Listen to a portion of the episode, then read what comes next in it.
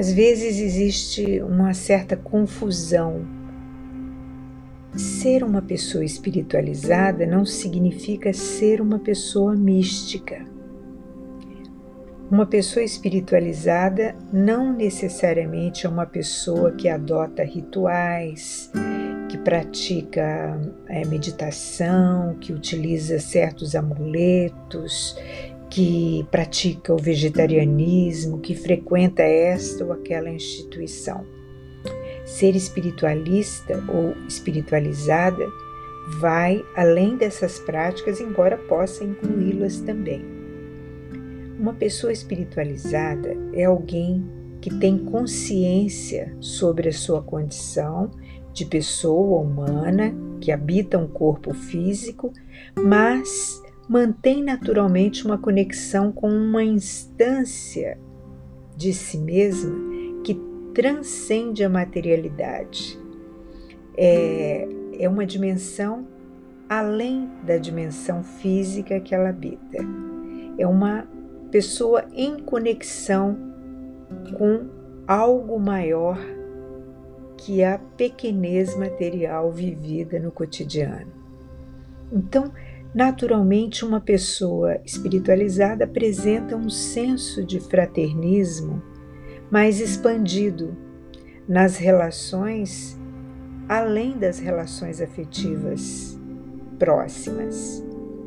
Ela olha a humanidade com um sentimento mais fraterno, uma, um olhar mais compassivo.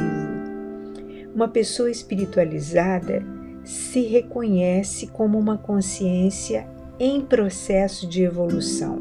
E não é uma evolução que prioriza as conquistas puramente materiais. Geralmente é uma pessoa que vai buscar um sentido maior para sua existência. É uma pessoa que sabe que existe uma razão maior para sua vida e não simplesmente viver e sobreviver vegetativamente. Pessoas espiritualistas tendem a produzir um padrão de pensamentos e sentimentos não vulgares. São pessoas que, por exemplo, priorizam falar mais sobre pensamentos, sentimentos, ideias, propósitos, do que falar sobre pessoas, sobre acontecimentos, sobre cotidiano. Pessoas mais espiritualizadas integram melhor racionalidade e sentimento, ao invés de se manifestar prioritariamente pela emoção, que é uma, uma dimensão mais instintiva, mais próxima do instinto, não é? Então, a moral de uma pessoa espiritualizada transcende as regras sociais, convenientes, humanas, simplesmente. Há uma visão mais universalista, menos sectária ou paroquial. É uma visão sem fronteiras.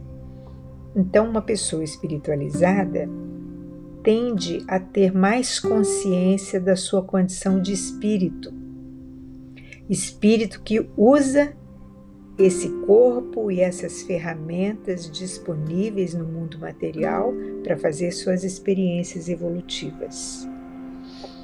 O ponteiro da consciência deve estar sempre voltado para a direção da nossa procedência espiritual, porque é de lá que nós trouxemos o nosso planejamento, é de lá que nós trouxemos a nossa meta evolutiva para ser exercida durante a vida.